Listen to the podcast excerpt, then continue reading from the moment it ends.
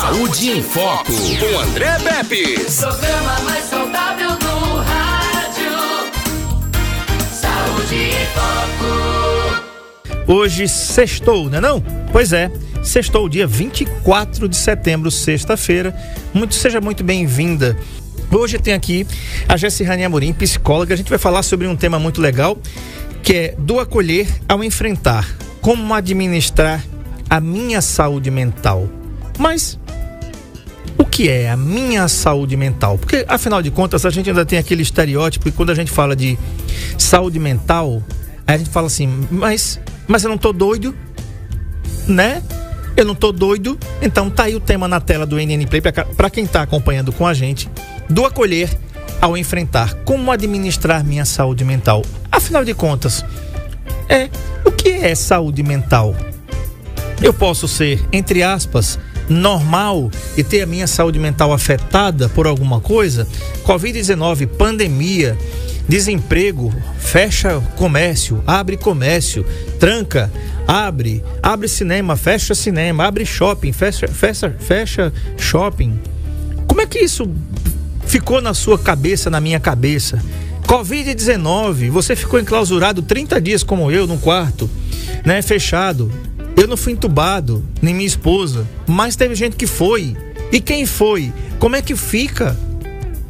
E aqueles que perderam seus entes, seus parentes, aqueles que perderam pai, mãe, irmão, irmã, tios, tias.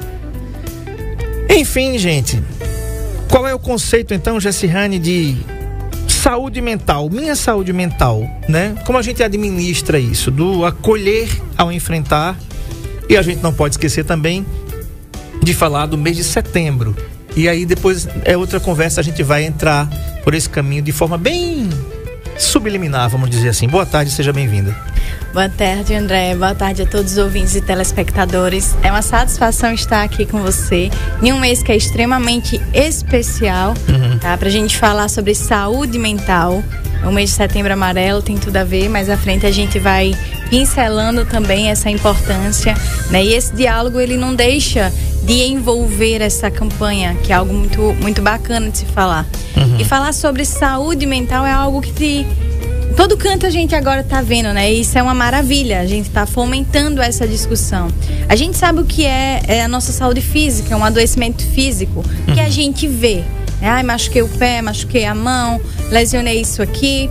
Mas a saúde emocional, a saúde mental, as pessoas têm dificuldade de entender. Mas só tem que se eu não tiver nenhum tipo de patologia psíquica, eu tenho saúde mental. Não necessariamente. Tá? Há pessoas que não têm, como o André trouxe, esse conceito de normal e o que é a normalidade, né? É um, é um ponto importante a ser destacado. O que é essa normalidade trazida numa, numa construção social? E essa normalidade ela pode ser vista a partir da ausência de uma psicopatologia, bem como a pessoa está bem psiquicamente, tá? Então existem pessoas que não têm uma psicopatologia, ou seja, a própria ansiedade ela pode estar de uma forma moderada, mas ela não está num grau patológico, num, num, num patamar de adoecimento a ponto de paralisar o sujeito e comprometer todas as suas relações em todas as esferas da sua vida. Então a saúde mental é algo que todo mundo tem, é como se a gente tivesse um corpo, a gente tem uma psique. Tá? A gente tem um emocional, a gente tem uma estrutura que é responsável por gerenciar as nossas emoções. E quando a gente não consegue administrar as nossas emoções, aí sim começa a adoecer a nossa saúde mental. E ela pode se dar em diferentes contextos, como a gente está diante de uma pandemia, para através de um luto, a questão de não saber ter uma, é, lidar com o próprio adoecimento, a questão de não ter uma perspectiva de futuro. Então, todas essas variáveis eles podem fazer com que o ser humano ele comece a ter um, um, um, nível de desesperança, de descrença sobre a própria vida. E tudo isso vai ferindo uma qualidade de vida, um olhar sobre o amanhã de uma forma mais positiva, prazerosa e cheio de gratidão. Isso compromete a nossa saúde mental, é a nossa saúde psíquica, a nossa saúde emocional. Perfeito. Quero mandar um, um abraço aqui para Delma Zelma, que está dizendo assim, não amo, né? Mário Amorim, seu beijo. Mário, boa tarde. Ele coloca aqui, boa tarde, Mário Amorim. Seu Mário, muito obrigado, um grande abraço, muito obrigado pela audiência, tá? Fala em seu Mário, eu quero fazer um agradecimento aqui E antes que eu me esqueça, porque a idade chega, né? né? É, eu, eu mandei um vídeo para você, Marco Aurélio. Não, não sei se chegou aí para você, tá? Eu acho, que, eu acho que sim, né? Deixa eu ver se eu não mandei errado aqui. É, esse aqui. Esse aí que tá com a panela aí mesmo. Esse que tá com a panela mesmo, Marco. Tá? é esse aí que tá com a panela mesmo. Seu Mário, muito obrigado. É, quero fazer esse agradecimento de público aqui a Jessie Rani, né? Na nossa última entrevista, eu não me lembro que dia que foi, mas um dia de sexta-feira, como hoje, eu estava saindo do programa e seu Mário me entregava aqui. Isso que você vai ver aí na tela do NN Play, tá? É malvadeza mesmo que eu vou fazer com vocês. Ganhei. Eu coloquei, fiz um, um vídeo com esses stories de algumas alguns quilos de camarão de, de tamanhos Aliás, o gigante ainda não comi não, seu Mário. Eu tô guardando. Chega, tô salivando. Todo dia eu olho para ele e digo, aguenta aí, que tu vai chegar, né? Aguenta aí que tu vai chegar. E muito obrigado. Chega a encher a boca porque uh, não sei se vocês sabem, eu acho que já todo mundo, toda Arapiraca já sabe da minha da minha meu amor, paixão e loucura por camarão. Não é uma coisa que a gente pode comer todo dia, até porque não é recomendável, é assim, você comer todos os dias. Se eu pudesse, eu comia todos os dias. Tem dia que a gente põe um pé na jaca mesmo, né? Mas aí, é, aí a Jessie fez me, me, fez, me trouxe esses presentes que eu não pude nem comer no dia, tive que esperar ainda alguns dias para comer. Vai aparecer na tela do NN Play aqui, tá? Não vai ter som, né? O Marco Aurélio tá dando jeito ali de editar para colocar na tela. Então, seu Mário, muito obrigado. Ele vê, olha aí, ó, isso aí é lá em casa, né? Isso aí é camarão no coco. E depois tem ali um camarãozinho frito no alho e óleo. Tá ali. Que coisa, né, rapaz? Olha ali. É, pois é. Tá vendo aí, Jessirane? Isso aí mexe com a minha saúde mental. Isso aí me deixa é. completamente louco. Principalmente quando a gente não tem almoçado. É, é, é, rapaz, não é? Olha aí, tá vendo? Pois é. Jessirane, muito obrigado. Seu Mário, muito obrigado. Tá? Quem quiser adquirir esses camarões, no final do, do Saúde em Foco, eu vou, eu vou passar o telefone para vocês, para vocês dizerem, André, onde é que vende? Onde é que eu quero comprar? Tá certo? Então, aguenta aí. Vamos lá. É, o seu Mário diz assim: boa tarde, meu querido. E para todos os do Saúde em Foco. Final, feliz final de semana é, para todos vocês, meu abraço. É, e também a Fátima, Maria de Fátima também, Guilherme Amorim, mandando um abraço aqui também, né? Muito obrigado então pela audiência e mais uma vez muito obrigado, Jesse, por esse mimo aí que, sinceramente, né? Mas vamos lá. Jesse, tem algumas, algumas figuras do mundo, né? É, que a, às vezes a gente tem tudo ou a gente acha que as pessoas têm tudo, né? A, gente olha para uma pessoa que é financeiramente bem, e de repente a gente percebe que aquela pessoa já não está mais aqui entre nós. E a pessoa diz assim: Poxa, mas aquele cara era tão bem, aquele cara era assim, aquele cara era assado. Então vamos lá. Você provavelmente já conhece artistas como Robin Williams, Valmor Chagas, Kurt Cobain, Ernest Hemingway, Sylvia Plath, Van Gogh, pintor, Virginia Woolf. Esses aí têm algumas, alguma coisa em comum. A gente vai né? O fato que impressiona, para além dessas pessoas terem, terem sido extremamente bem-sucedidas em seus campos de atuação e ainda assim terem recorrido aí à autoeliminação, é que ao terminar, né, a gente de ler essa pequena introdução aqui, uma pessoa no mundo terá feito o mesmo. Estimativas da OMS dão conta de que anualmente perto, perto de 800 mil pessoas recorrem à autoeliminação. É uma pessoa a cada 40 segundos. Por quê? Essa é a pergunta número um quando o tema é esse, autoeliminação. Por que algumas pessoas conseguem lidar melhor com questões pessoais, ainda que dificílimas, e sobrepujar desafios muitas vezes imensos e outras não? São dragadas por seus problemas e se veem presas em um vórtice de dor e de angústia que parece interminável ao ponto de elas desejarem não mais estar aqui conosco. Há várias interpretações culturais, sociológicas, mas para a medicina, a pessoa que pensa na autoeliminação está doente. É uma doença mental e essa doença deve ser tratada. Aí, Jesse, não cabe a nós aqui a fazermos juízo de valor, né? Dizer que a pessoa, ah, porque a pessoa foi fraco, porque, bom, o que na realidade, quando as pessoas vão recorrer a isso, eu queria que você tentar se exprimir o que você puder exprimir, porque alguém está gritando. Ela não tá, mas ela não está gritando para fora. Ela está gritando para dentro. Eu- eu- E eu, acho que ela deveria estar até gritando para fora, porque se ela estivesse gritando para fora, seria mais fácil de ouvir. Então me fala isso sobre a, a questão, é, sobre o ponto de vista da psicologia. Tá, André, vamos lá. A gente tem diversos fatores que leva é, o próprio sujeito a ele pensar em se autoeliminar ou ele é mesmo ter o ato, tá? Esses fatores, eles a partir da Organização Mundial da Saúde, vem a questão das patologias, vem a questão de já ter tido um, isso no- na família. Mas aí quando diz assim, mas Jesse, por que quando tem na família como é isso? É predisposição genética? Quando é psicopatologia, sim, tem uma predisposição genética. Existem pato- psicopatologias como transtornos de personalidade, transtornos de, de humor, que eles fazem com que enfatize mais a tentativa da autoeliminação. Então, isso é um fator de risco. Mas aí existe, dentro do- da, da, da, ah, da preocupação de, para além, André, de ser genético, a questão da educação questão cultural daquela família de repertórios de enfrentamento. Imagine você, pai, mãe, que não tem uma inteligência emocional, que não sabe administrar as frustrações, não tem repertório para enfrentar situações de conflito. Como você tende a educar os seus filhos? Da mesma forma. Por isso que o meio que o sujeito está inserido, ele, ele reforça aquele tipo de comportamento. Então isso é existente tanto no ambiente familiar quanto em grupos de amigos. Por isso que é tendencioso a gente buscar pares. Por isso que você viu que aqueles jogos que estimulavam isso eram pessoas que se, que se, se procuravam dentro de uma rede social e uma fortalecia, uma reforçava o comportamento autodestrutivo da outra, porque elas se sentiam ali contempladas que por saber que outras pessoas pensavam da mesma forma. E aí não saía, não rompia aquele ciclo adoecido, tá?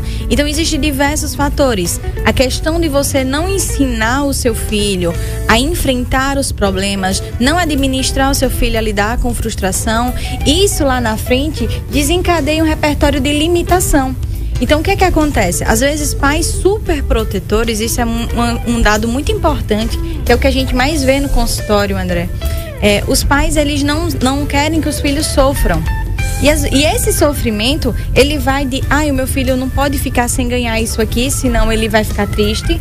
Ai, eu não, meu filho não pode perder isso. Ah, meu filho não pode dar o brinquedo pro colega, porque senão ele vai chorar. E aí a gente vai ensinando a criança a não saber lidar com frustração. Vai, vai impedindo ela de desenvolver uma inteligência emocional. E quando a criança cresce, a criança não sabe ouvir o não. A criança ela não sabe dividir as coisas. A criança não sabe terminar um relacionamento já ali na fase da adolescência, porque não sabe lidar com a rejeição. Então, para você ver como são comportamentos que de base a gente já tem que educar e ensinar os nossos filhos. Como a gente na nossa formação enquanto ser humano, a gente não foi dentro da nossa cultura estimulado e desenvolvido a inteligência emocional. Hoje, as escolas mais atuais, as escolas mais recentes, é que elas estão começando a falar sobre inteligência emocional. Né? Inteligência socioemocional. E isso é extremamente importante, porque é dentro desse saber, ah, eu não tenho tudo que eu quero, não posso tudo que eu quero, e tá tudo bem. Mas se eu não posso desse jeito, que estratégia eu vou construir para lidar com essa limitação? Ah, eu não consigo pegar isso aqui desse jeito, mas eu posso criar outra estratégia compensatória. Então, é justamente esses fatores que vai inibindo a pessoa de criar repertórios de enfrentar os próprios problemas.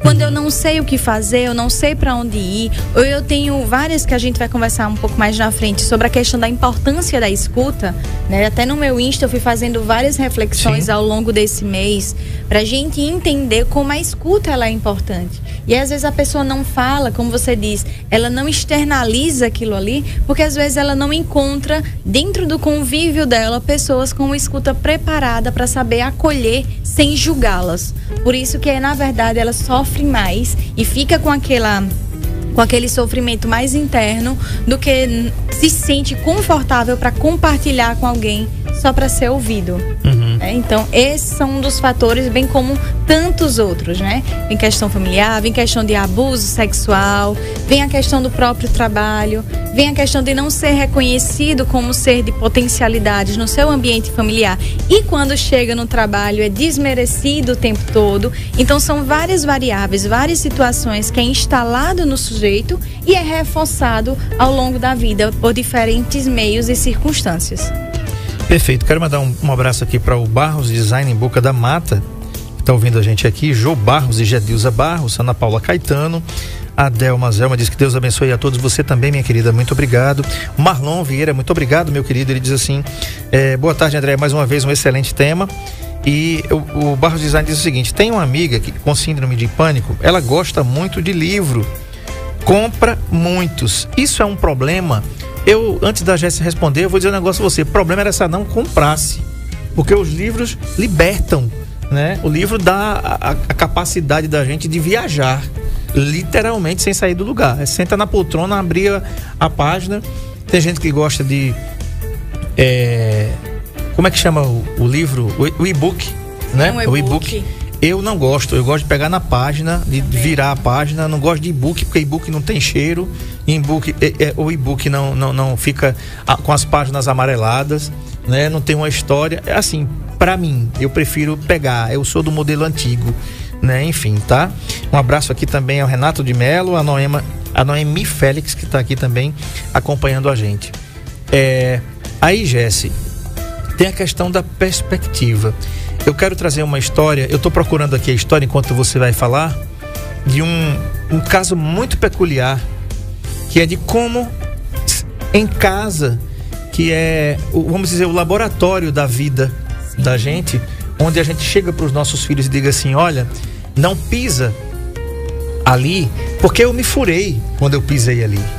Mas acontece, Jéssica, que às vezes os nossos filhos estão passando por caminhos que a gente até não passou e a gente não tá lá. E é necessário que ele pise e que ele se fure, sim. Tô falando no sentido figurado, viu, gente? Tô falando que ninguém vai ver um filho pisar no caco de vidro e deixar o menino se cortar, não. Pelo amor de Deus. Tô falando isso de forma metafórica, né?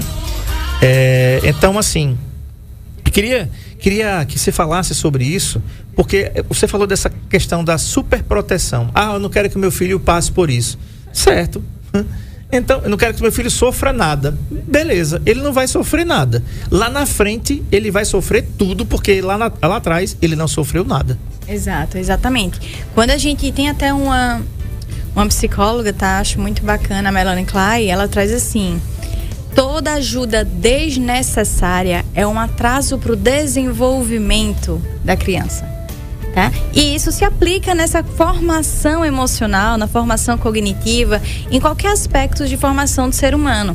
Porque quando eu digo assim, ai, mas eu não quero que meu filho passe por isso, ai, todo mundo tá errado, e eu não consigo reconhecer o erro do meu filho, eu não consigo meu, é, trabalhar com o meu filho. Imagina uma criança, André, e olha a proporção que é pequena. Né? A criança que está na escola, ela não sabe dividir um lanche um, uma coisa muito bacana que eu ensinei meu filho, eu sempre trago alguns exemplos dele, porque ele é o meu laboratóriozinho mirim, é que ele tem uma, uma amiguinha, que é a melhor amiga dele, que é a Sossô, e aí tava uma vez a gente conversando, e aí ele foi abraçar a Sofia. E a Sofia não queria abraçar, a Sofia tem a mesma idade que ele. E ela não, ela empurrava. E aí um adulto disse bem assim: Ai, Sossô, deixa de ser chata, deixa ele abraçar você. E eu disse: Epa, tá errado. Meu filho, você tem que respeitar o espaço do outro. Ela não quer um abraço, é um direito dela. Mas eu quero. A Emily vai chorar. Tudo bem, você vai chorar, você vai se frustrar. E esse vai ser um de tantos nãos que você vai levar na vida. Mas você tem que aprender a respeitar o espaço do outro. Então, André, esse é um dos exemplos. E aí lá na frente, uma criança que não sabe levar um não, quando ela, ele vai paquerar alguém, aí ele quer beijar a força porque é romântico.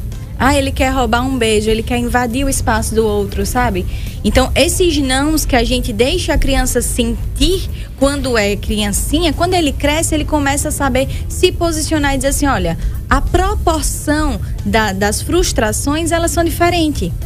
Agora, uma coisa é o meu filho ele cair, se machucou e eu dizer: ah, não, levanta que tá tudo bem. Não, ali eu vou acolher, eu vou abraçar, vou dizer: meu filho, estamos juntos. Olha a proporção que é diferente. Uhum. Né? Uma coisa é você ensinar o seu filho a saber lidar com o não, para que ele se autorregule, para que ele cresça e se forme num adulto extremamente respeitoso que saiba entender o espaço dele e as limitações do espaço. Tudo na vida requer limite. E aí as pessoas hoje em dia estão né, com dificuldade de ouvir um não. E a gente tem dificuldade de dizer não. Uhum. Então, quando você tem dificuldade de dizer não e você recebe um não, muita gente se desorganiza emocionalmente. Como assim eu recebi um não? Como assim eu não posso saber disso? Como assim eu não posso fazer aquilo? Simplesmente não pode. Todas as relações saudáveis, elas exigem limites. Tá? Então a criança ela tem que ser trabalhada com limite e entender aqui não dá para você ir. Mas o que, que você pode fazer? Ai, manda um abraço de distância, manda tchau. Tá ótimo, mas respeita o espaço do outro. Uhum. Então, isso é de pequeno a grande. Uhum. A aprendizagem é aí na infância. Então, como eu ensino meu filho a lidar com repertórios de enfrentamento? Ah, eu vou fazer alguma coisa, é muito difícil, não quero fazer. Não, meu filho, vai desistir. Não, vamos fazer junto então? Ah, vamos arrumar uma sala de brinquedos. A criança tem quatro anos, ela sabe organizar os brinquedos da, dela já. Aí o que, que a gente faz? Às vezes diz, ah, não, mas eu contrato fulano para fazer. Certo, mas e lá na frente? Se ele não tiver fulano para delegar todas as, a, todas as funções, ele não vai ter nenhum repertório, nenhuma habilidade para lidar com aquilo. E aí a gente vê a curto prazo e não vê a longo prazo. Tem coisas que são bases do desenvolvimento dos seres humanos. Então não importa se você tem um poder aquisitivo maior ou menor. O que conta é que lá na frente, se você não tiver habilidade para se reinventar, você gera um prejuízo para sua vida enquanto sujeito. Então essa é a importância do desenvolvimento. Tá? É dizer não e dizer assim, agora vamos por onde? Não deu certo desse jeito, vamos construir o quê? Vamos romper os ciclos viciosos que é a nossa zona de conforto. Olha só o que é que você fez, tá? Eu estava pegando aqui uma carta do professor de Thomas Edison para sua mãe. Você já teve a oportunidade de ver essa carta? Não, Thomas Veja Edison. Veja só, não. vamos lá. Thomas Edison, inventor da lâmpada, né, um gênio, né? E veja só, olha só. É, certo dia, Thomas Edison chegou em casa com um bilhete para sua mãe. Gente, essa história é fantástica, tá? Escuta aí. Ele disse: Meu professor disse para a mãe: Mãe, meu professor me deu esse papel para entregar apenas a você. A mãe abriu, os olhos da mãe lacrimejaram ao ler a carta e resolveu ler em voz alta para o seu filho. Seu filho é um gênio. Essa escola é muito pequena para ele e não tem é, e não tem suficiente professores ao seu nível para treiná-lo. Por favor, ensine-o você mesma. Depois de muitos anos, Thomas Edison veio a se tornar é, um dos maiores inventores do século. Mas, veja só, é, a escola é muito pequena. Aí tá bom. Após o falecimento da sua mãe, resolveu arrumar a casa. Edson resolveu arrumar a casa quando viu um papel dobrado no canto de uma gaveta. Ele pegou e abriu. Para sua surpresa, era a antiga carta que seu professor havia mandado para sua mãe. Porém, o conteúdo era outro que a sua mãe leu atrás, anos atrás. Abre aspas. Seu filho é confuso e tem problemas mentais. Não vamos deixá-lo mais vir à escola. Edson chorou durante horas e então escreveu em seu diário. Abre aspas. Thomas Edison era uma criança confusa, mas graças a uma mãe heroína e dedicada, tornou-se o gênio do século. Existem certos momentos da vida onde é necessário mudar, entre aspas, o conteúdo da carta para que o objetivo seja alcançado. Perfeito, né? Não conhecia essa Fantástico, parte. simplesmente. É, né? E olha que eu falo muito sobre Thomas Edison lá no consultório. Explicar o porquê. É, simplesmente assim, o professor detonou o cara, né? Olha, é, é, é a mesma coisa assim, ó, seu filho é burro, entre outros, se fosse hoje, na linguagem de hoje, seu filho é muito, é muito burro, tá certo? E a gente não. Os burros a gente não tá tentando tirar daqui. Ensina ele em casa mesmo a senhora, viu? Né? Para ser bem. Uma linguagem bem, bem rasteira que todo mundo vai entender, é essa. Mas o que é que a mãe leu pro garoto?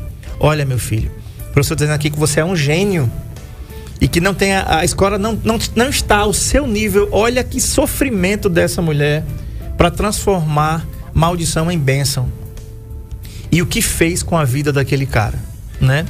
Claro que depois de, de ter sido gênio, ter descoberto a lâmpada e tudo, e aí ele pega aquela carta, ele deve ter chorado. Eu, te, eu acho que eu teria chorado um dia todo. Eu só ia comentar no outro dia, né? Do bestão do jeito que eu sou. Mas Jesse, comenta sobre isso, fala sobre isso, porque isso transforma. Sim, As transforma. palavras transformam.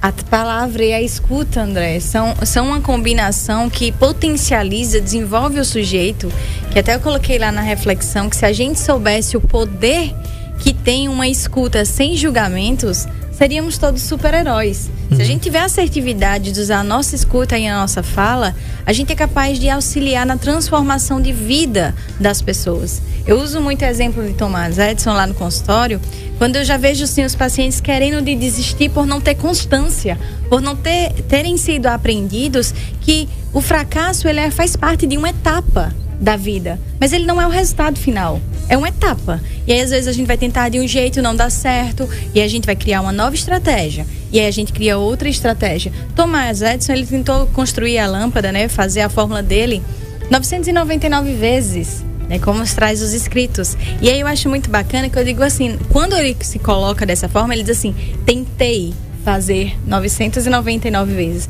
Não tipo fracassei 999 vezes. E aí talvez conhecendo agora esse contexto da carta, é muito interessante para você ver o contexto de qual ele foi ensinado.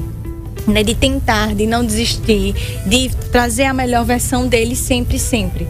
E aí quando ele faz isso, com um pouco tempo depois, outro inventor chega para resistir à lâmpada. Mas ele já tinha conseguido. Né? Então, Thomas Edison ficou conhecido como o cara que descobriu a lâmpada. E hoje a gente vai fazendo o quê? Aprimorando cada vez mais. E quem seríamos nós? Se ele tivesse desistido, quantos atrasos a história tinha tido? Verdade. Então, essa questão é de construir repertórios de enfrentamento. O- a forma como a gente fala, e muitos pais, eles despotencializam os filhos. Hoje eu tive o prazer, André, de visitar uma empresa que eu vou dar uma palestra para ela na segunda-feira, só para os gestores que estão do país inteiro. E essa empresa, ela traz missões e visões valores com programas de reforçamento contínuo, onde ele vê um erro do colaborador e ele diz assim: não, peraí, qual foi a causa? Vamos, vamos mais profundo? Não, mas ele tem isso aqui de bom, vamos potencializar isso aqui que tem o resultado que a empresa espera. Então, às vezes a gente tem pais tão aversivos, pais que são frustrados com o próprio percurso da própria vida e pais que jogam nos filhos as expectativas que eles queriam para eles. Mas eles não atingiram aquela expectativa. Mas eles querem, por uma questão, às vezes, de ego, de vaidade, que os filhos deem respo- a resposta que eles queriam ter dado na vida deles. E aí isso faz com que fique uma cobrança excessiva e eu desmereça. Já ouvi de pais que dizem assim: eu só sou 10, então meu filho tem que ser 10. Não, você tem que ser 10. Porque essa é uma imposição que você se dá. Não necessariamente o seu filho tem que atender uma expectativa que é sua. O seu filho ele tem que dar resposta daquilo que você ensinou de melhor, tá? Ele tem que ter bons vínculos, ele tem que ter uma boa inteligência emocional. Mas isso é pro bem dele, é uma aprendizagem dele, não para ele servir de troféu para saciar o próprio ego. Então, às vezes eu despotencializo. Meu filho foi bom em tudo, mas em uma disciplina ele teve uma nota que eu considero baixa. Então, eu pego todo aquele empenho dele, todo o esforço, dedicação e reduzo a uma situação específica.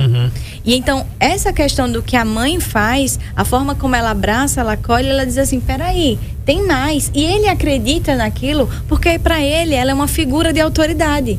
E aí diz assim: eita, mãe, e agora? O que, é que a gente vai fazer, né? Certamente. E ele começa a se desenvolver, porque teve alguém que acreditou nele mais do que aquele meio escolar todinho. É, e a figura da mãe, ela me vem à cabeça aqui em dois filmes históricos na minha cabeça, que são é, Rockstar, de Elton John, é, eu acho que é isso. Eu só sei vendo as cenas. Eu É. sou horrível para nomes. É, depois o Marco Aurélio me ajuda aí, né, é, o filme do Elton John. É, e também o é, Bohemian Rhapsody, do Queen. A história do, do, do Queen, com o Fred Mercury, né? E nesses dois filmes, do Elton John, que ainda está aqui com a gente, né?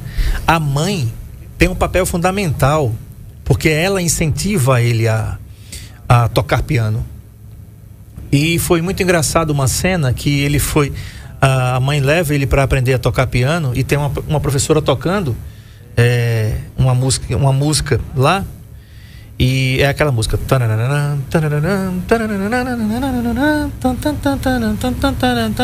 Boa melodia. É. E aí no meio, a professora para porque ele entra na sala. Aí ela disse assim, ela diz assim, é, toque aqui um pouquinho que eu quero ver onde é que está o seu nível. Ele senta no piano e ele começa a tocar.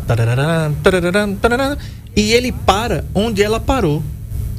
Ela diz, por que, que você parou? Ele diz, porque eu estava ouvindo agora. E a senhora parou aqui e eu parei aqui também. Ou seja, ele tocava piano de ouvido.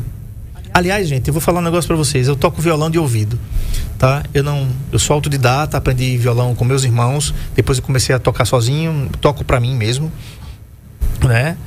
E o piano é um dos instrumentos mais difíceis para você aprender a tocar de ouvido, né? Eu faço alguns acordes no piano, não passava vergonha não, nem morria de fome. Mas é muito complexo você tocar, tocar mesmo piano como o Elton John toca. E lógico que hoje ele não toca mais de ouvido, ele toca lendo a partitura, ele já fez música, enfim. Mas a gente vê a figura da mãe do Elton John, essa cena aí, esse é o filme aí, tá? É muito bacana. O cara, o cara que fez Elton John tem até aquela vaguinha nos dentes que ele tem aqui, muito legal, né? Então, é, é, importante a figura da mãe porque ela incentiva a ele tanto também como no filme do Fred. O pai é meio cético, né? Porque o nome do Fred na realidade não era Fred, era Farouk ou Bussara. Ele, a, a, a naturalidade dele não é inglesa, ele vem de um país, depois eu vou descobrir aí e vou falar para vocês. O Saúde em Foco também é cultura. E aí a gente vê a figura da mãe, porque geralmente o pai é mais duro, né? Você já imaginou é, o, o, Fred quando assumiu a, a, sua bissexualidade. Então, naquela década, que era terrível. Quando, quando é, gravaram e, e colocaram I Want to Break Free no ar, né, uma repórter, Glória Maria, da Rede Globo, perguntou a, a Fred em Salvador se ele tinha feito. Assisti essa entrevista. É, se ele tinha feito essa música querendo falar da sua sexualidade. Não minha sexualidade está definida. A música não tem nada a ver com isso. Simplesmente não. Uma, uma resposta é, curta, uma pergunta curta e uma resposta mais ainda, né? Então vamos falar um pouquinho depois do intervalo, a gente vai ter que cumprir com o intervalo comercial, da figura da mãe, que é, muitas vezes segura a onda, porque o pai é, né, não, eu, eu, né, eu tenho que ser 10, meu filho tem que ser 10, e a mãe diz, meu filho, um 8 já serve.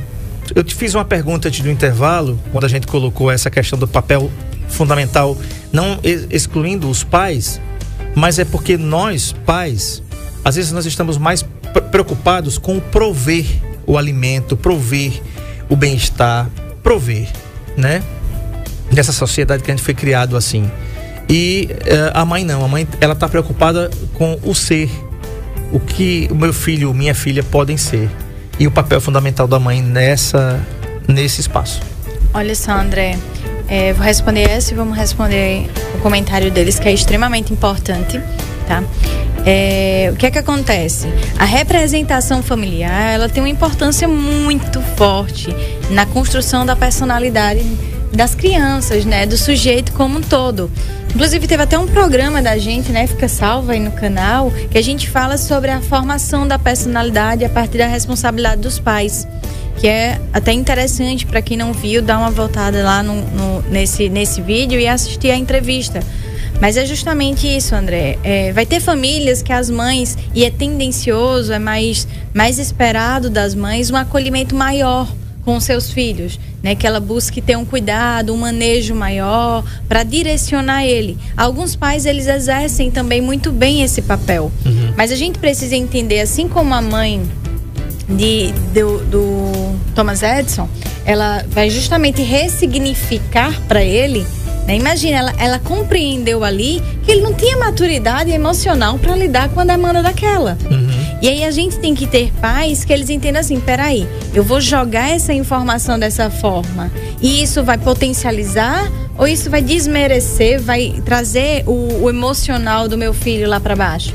E aí alguns pais, eles têm uma necessidade dentro dessa nossa realidade social, André, do imediatismo. Ah, não, as crianças já têm que saber isso, as crianças estão muito evoluídas. Às vezes eu chego lá no consultório, eu tenho um paciente de 13 anos, as mães dizem, ai, mas ele já é grande, os pacientes são maiores que eu. Eu digo, gente, essas crianças comem fermentos, mas ainda assim são crianças. Porque eu estou falando de maturidade cerebral. Entendeu? Existe um desenvolvimento ali do lobo frontal dele, de condutas, de normas. E não importa se a criança ela se desenvolveu fisicamente mais rápido, mas o emocional dela não. O processo cerebral dela ainda não, ainda existe uma imaturidade ali dentro. Então a gente tem que potencializar os nossos filhos. Então, primeiro começando a separar o que é necessidade minha, o que é necessidade do meu filho. Olha a forma como eu vou falar sobre isso. E aí, é, acho que foi o Osmaí, né, que ele falou. Não, Luciano, ele falou sobre a questão da fala. Ele às vezes tem que mentir. Vamos, vamos, vamos ressignificar isso. Vamos assim, às vezes tem que ressignificar. Uhum. A gente tem que entender a maturidade da pessoa que está ouvindo e se aquela forma que você falar vai trazer um prejuízo ou ela vai trazer uma potencialidade para aquela pessoa. A gente tem que ter um cuidado e uma responsabilidade na fala. Qual é a minha intenção? É potencializar, é desenvolver, é acolher aquela pessoa? Ou a minha intenção de fato é trazer para baixo e inibir que ela se desenvolva? E aí, a partir desse pensamento, dessa reflexão, constrói uma fala assertiva. Né? Não, olha, peraí, vai ter momentos que a gente vai precisar ser mais firme, mais incisivo, para que aquela mensagem chegue e a pessoa diz, eita, peraí, o que é que eu estou fazendo? Mas em outros momentos a gente vai ter que ser extremamente acolhedor, porque a maturidade daquela pessoa ainda não é a do adulto esperado. Então, certamente, Thomas ele não ia ter maturidade para ouvir aquilo e depois ainda ser criativo. É mais difícil ele ressignificar. Diferente de quando ele lê já mais velho, né? E ele diz assim: Poxa, olha o que aconteceu. Eu entendi a intenção do comportamento da minha uhum. mãe. Na realidade, né? eu acho que a mãe dele disse assim: é, se fosse na linguagem de hoje, se ele não tem, ele não tem a capacidade de aguentar uma porrada dessa agora. Mas ma, mais, mais tarde, mais maduro ou maduro, ele vai, ele pode até aguentar. Só que ela escondeu a carta. Ela nunca revelou a carta para ele. Tem um, um filme, Jesse, chamado Homens de Honra, que tem uma, uma cena do é, esqueci o nome do ator, mas daqui a pouco eu vou me lembrar. É um ator negro americano e ele dá um show de interpretação. Aliás, todos os filmes que ele faz é muito bacana. Ele interpreta Cal Brachia, o primeiro contra, contramestre negro norte-americano admitido numa academia na, nos Estados Unidos, na, na Marinha dos Estados Marinha. Unidos. É né, um filme belíssimo. É, e, e tem uma hora que tá aí, ó. Por que você quer tanto isso? Isso foi uma pergunta feita pelo instrutor. Isso aí é uma cena que ele ficou quase um dia inteiro na porta da academia para ter autorização para entrar, porque só tinha brancos lá. E ele respondeu, porque disseram que eu não conseguiria. Né? É. Então, uh, são coisas, por exemplo, é esse cara aí, o Cal Brashear, que não é um mito, é uma figura que existiu, que existe, talvez ainda, acho que ainda ter, ele perdeu uma perna, inclusive, e continuou mergulhando. Ele conseguiu o direito de mergulhar. É, ele também teve um papel fundamental da sua mãe e do seu pai, né? Exato. André, se você não acredita na potencialidade que tem o seu filho e você destaca somente as limitações, o que que ele vai ver? Limitações. Limitações. Entendeu? Se eu tenho meu filho e ele não consegue é, fazer um ar tão bem, não tem uma coordenação motora fina bem precisa, contudo, ele tem uma habilidade vocal, eu vou fazer o quê? Eu vou olhar para o desmerecimento, para a limitação dele, ou eu vou potencializar aquilo que ele é bom? Isso vai depender de como o pai. Os pais eles estão responsáveis e engajados no desenvolvimento do filho, uhum. tá? Então, por isso que as habilidades, é isso aqui que a gente gera enfrentamento. Então, quando ele diz assim, porque disseram que eu não conseguiria, ele não acreditou nisso. Ele tinha um propósito para mostrar que ele poderia ir além. Então, ele pega essa informação e ressignifica e diz: espera aí, esse é o rótulo que você está me impondo mas eu posso provar com ações que é somente uma interpretação sua e não o que realmente é verdade. Então, ele traz essa história lindíssima deles.